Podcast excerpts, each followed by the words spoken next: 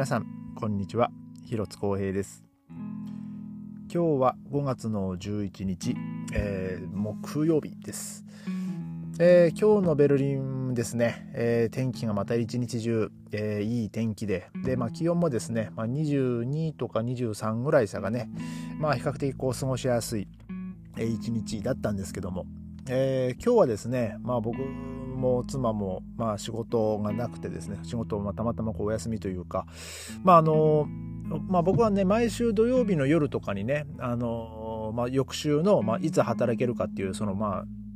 まあシまあ、シフトの、まあ、プランをですねうちのオーナーに送るんですけど、まあ、その今週は月曜日に、まあ、その妻のねその採卵がありましたしで、まあ、大体その4日とか5日後ぐらいが、でまたそのね、その受精卵を、まあ、お腹にね子宮内に戻すあれだったよねってこう話をしててだからちょっと木曜日金曜日はちょっとどっちにどう転ぶかわからんっていう話でですね、まあ、一応こうお休みをもらってたんですけど、まあ、結局ねそれが土曜日になっちゃったんで、えー、で、まあ、このまま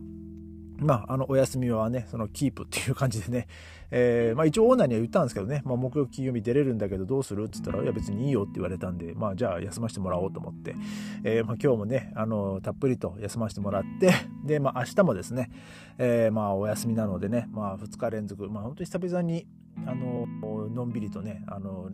まあ、まあ、連休っていうか、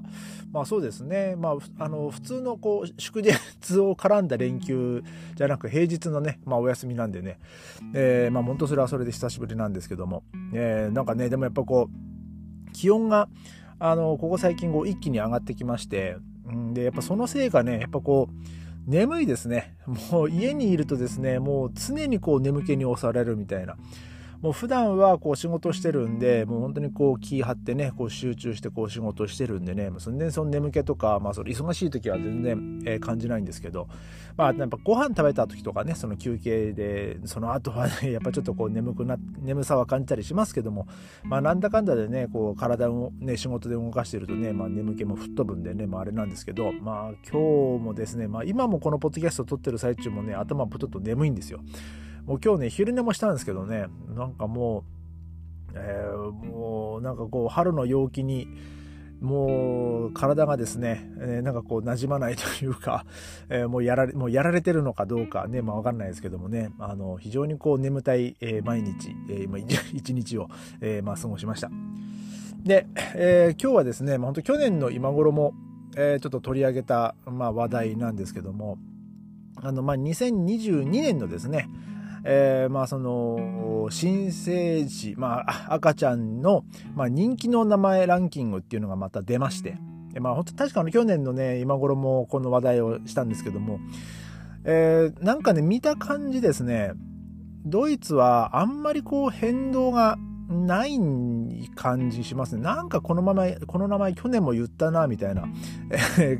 ちょっと、あれなんですけど、そこまでね、多分、大きく変動はしてないと思うんですけども、えー、まあ、まず、え男の子ですね。男の子の、まあ、2022年度に付けられた男の子の第1位はノアっていう名前ですね。うちの、えー、猫と一緒一緒です、えー、ノアはちなみに来月、えー、13歳になりますけどもね。えー、で、2位がマッテオとかマテオですね。で、3位がレオン。で、えー、4位がフィン。で、5位がパウル。で、まあ、このね、まあ、日本的に言うとですね、まあ、シワシワネームっていうんですかね。まあ、本当にこう、昔からあるような名前。まあ、パウル、えー、ね、なんか去年もなんかあったような気がしますけども。で、えー、6位、エリアス。で、7位がエミル。まあ、エミールになるのかな。うん、で、8位がルカ。まあ、そうですね。まあ、その、LUCA だったり、LUKA だったり、まあ、どっちもこう、ルカですですね。で、あとルイス。うん。まあ、9位がルイス。で、10位がヘンリーと。まあ、あの、ちょっと、このご時世ですね。まあ、僕は、あの、まあ、まあ、僕ら日本人 夫婦ですからね仮に男の子が生まれてもヘンリーなんて名前を付ける人はまあいないと思いますけども、まあ、仮にまあ僕が欧米人だとしてもこのご時世ちょっとね自分の子供にヘンリーって名前を付けるのはちょっと気が引けるなっていうね、えー、まあそんな感じはしますけども、えー、で、えー次は女の子の名前ですね。で、1位がエミリア。2位がソフィア。で3位がエマ。4位がミアで5位がハンナとかまあハナですね。で6位がリナ。リナは去年あったかな？あんまり記憶はないですけどね。で7位がミラ。で、えー、8位がエラ。9位が、えー、クラーラですね、えー、で10位がマリーっていう、えー、順番になってるそうです。うんなんか まあ、男の子はもう本当去年とあんまりそんな大層大した変わらない感じがしますけどもね。でも去年この女の子リナって去年言ったかな。ちょっと記憶はないですけどもね。で、えー、その今度はですね、まあ、ちょっとそれに、まあ、ちょっと比較としてですねあの日本日本のですね2022年の名前ランキングっていうのがちょっとまあありまして。えー、まあ、これをですねちょっとこう あの取り上げたいんですけども、えまあ、その名前ベスト100、まあ、一応これ1位からまあ4、まあ、5位というか、まあ、じ上位5位という、まあでも4位タイとかなんでね、なんか、あれなんですけども、まあ漢字はですね、えー、男の子が、まあそう、まあ青、青いみたいなやつですね、えーえーと、空とか青いそうある、うん、っていう感じですね。で2位がなぎで、まあ、3位が、まあ、レン。あの大杉大杉蓮さんの蓮ですね。で4位がこれねなんて読めばいいんですかね。えっ、ー、と春ととかひなととかひなたひろと秋と春日ヒューガ。なんでこれでヒューガって読むんだ、まあ、太陽のようにあのかけるですか。そのまあ、飛翔の章ですね。これでヒューガってちょっと、うん、して日々と山と光る。うーん、ちょっと読めないですね。で、4位が、えー、港とか、まあ、宋とか、カナトとか、なんかそういう、まあ、三髄にあの奏でるですね。うん、で、女の子が、これもね、ちょっと読めないですね。太陽のように青いと書いて、えー、これはひまり、春樹、ひなた、ひな、ひより。で、えー、2位が凛で3位が、まあ、あの凛凛としてるの凛ですね。で3位がうこれ詩、まあ、ポエムの詩ですね。と書いて、まあ、歌ですかね。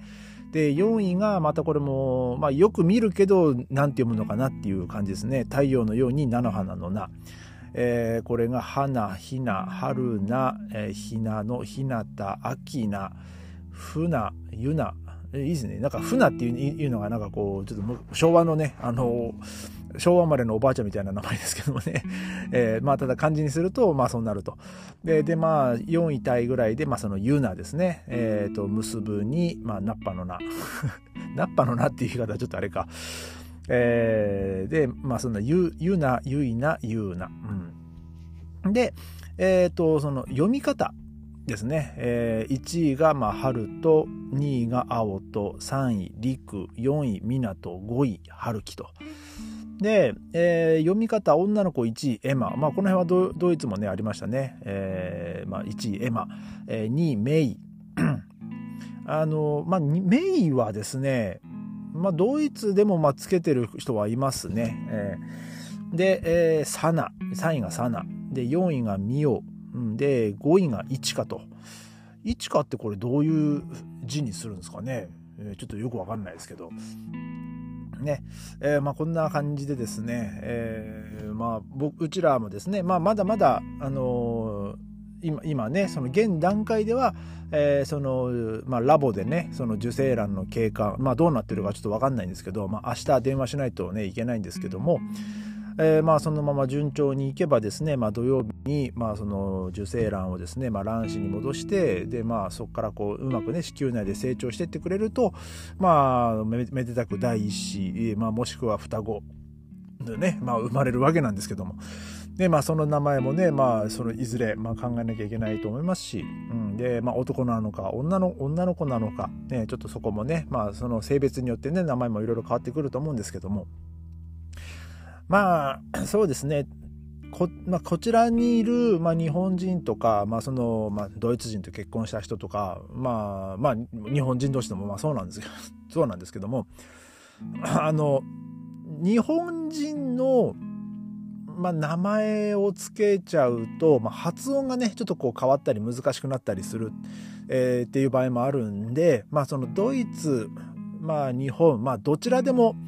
まあ、使える、ね、名前を付ける人っていうのもね、まあ、いますね。例えばもう「貝」とか、まあ、それこそまあエマなんかもまあどちらでも使えますよね。あとまあ花とかね、まあ、まあ、ハンナ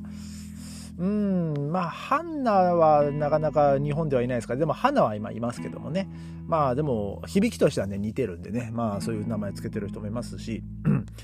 まああの我が家はですねまあどのような名前をつけるのか、えー、まあちょっとねま漢字もねまあ難しいですよねあの名前、まあ、日本人、ね、こちらの欧米人はね、まあ普通に名前だけ考えればね、まあいいわけなんですけども、日本の場合はですね、その名前と、あとその漢字ですよね。まあどういう漢字にして、どのように読むのか。えー、まあさっきみたいにね、これなんて読むんだろうなっていう名前には、まあ僕はちょっと個人的にはしたくないなっていうね、もう本当にこう見てわかる、もう本当誰もが見ても分かるようなね、えー、感じにして、えー、もう分かりやすく、えー、したいなとは、まあ、思うんですけども、えーまあ、ままずはですね、えー、そのうちの場合は、まあ、まずしっかりと、えーまあ、そのいい、まあ、順調にね、まあ、その今今ララボでね受精卵がこう育ててくれるといいなと。で、まあ、土曜日ね、まあ、無事に、まあ、その子宮内にね、まあ、戻せるようにね、まあまあ、今は僕らはねもう何もできないんですけどもね。ただ、えーまあ、その経過をね、まあ、見守っているという感じでですね。で、えーまあ、今日はですね、まあ、そんな、えー、ドイツと、まあ、日本のね、あのー、名前のランキングのお話でした、えー、それではまた明日。ありがとうございました。